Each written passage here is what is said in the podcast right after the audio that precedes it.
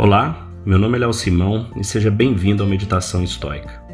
A cada episódio eu vou ler uma breve passagem que me inspirou e me deu forças para superar desafios que vivi em algum momento da minha vida.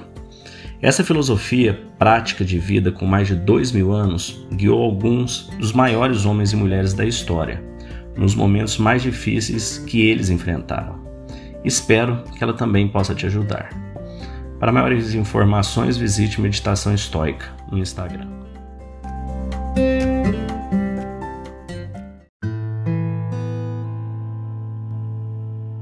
Hoje nós vamos ler a segunda história contada por Steve Jobs na formatura de Stanford. Depois nós vamos comentar o que tem de estoicismo, o que tem de filosofia estoica nessa parte do discurso. E abaixo você também encontra o link do YouTube para você escutar todo o speech feito por ele. Vamos lá. A segunda história é sobre amor e perda. Tive sorte em descobrir o que amava bem cedo na vida. Wozniak e eu criamos a Apple na garagem dos meus pais quando eu tinha 20 anos. Trabalhávamos muito e em 10 anos a empresa tinha crescido de duas pessoas e uma garagem a 4 mil pessoas e 2 bilhões de dólares em faturamento. Havíamos lançado nossa melhor criação, o Macintosh, um ano antes e eu mal completara 30 anos. Foi então que terminei demitido.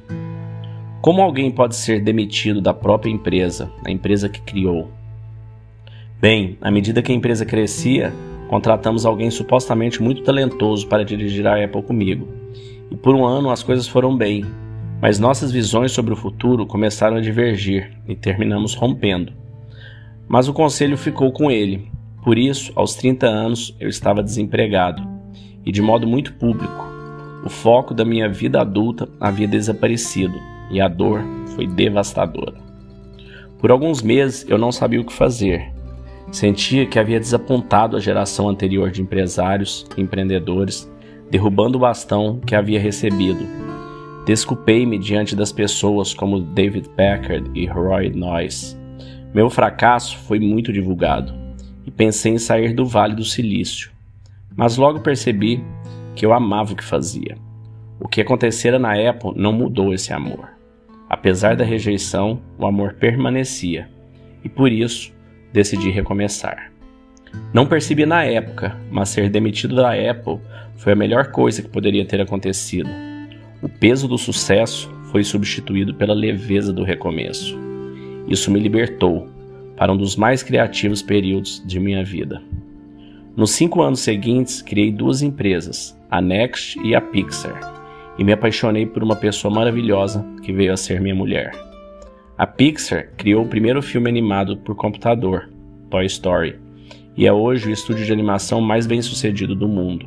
A Apple comprou a Next e eu voltei à empresa e a tecnologia desenvolvida pela Next é o cerne do atual renascimento da Apple e eu e Laurene temos uma família maravilhosa. Estou certo de que nada disso teria acontecido sem a minha demissão. O sabor do remédio era amargo, mas creio que o paciente precisava dele. Quando a vida joga pedras, não se deixe abalar. Estou certo de que meu amor pelo que fazia é o que me manteve ativo. É preciso encontrar aquilo que vocês amam, e isso aplica ao trabalho tanto quanto à vida afetiva. Seu trabalho terá parte importante em sua vida.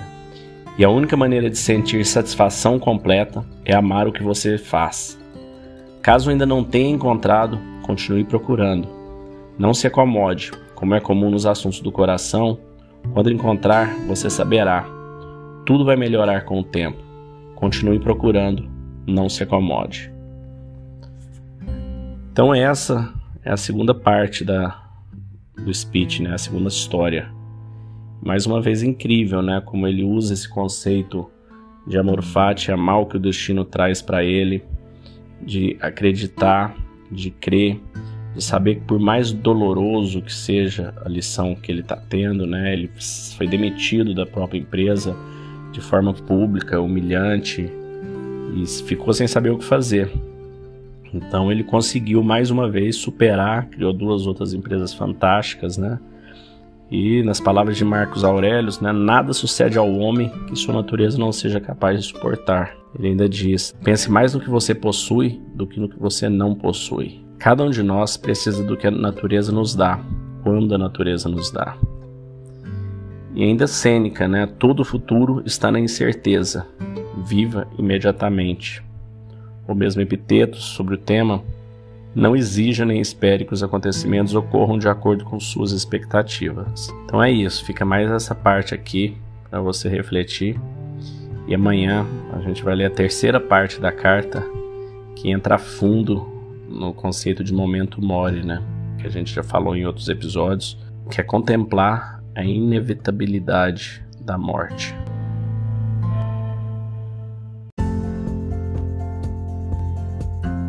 Se você gostou desse podcast, deixe seu like, siga nosso canal e compartilhe. Alguém pode estar precisando escutar isto hoje. Seja você a pessoa a levar esta mensagem de força e resiliência.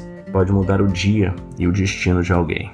Estoicismo é uma fórmula que nos ajuda a superar os desafios e dificuldades da vida. Você pode nos escutar diariamente no Spotify, Apple e Google Podcast. E também no Instagram, buscando por Meditação Estoica. Fique com Deus e tenha um dia de abundância e paz.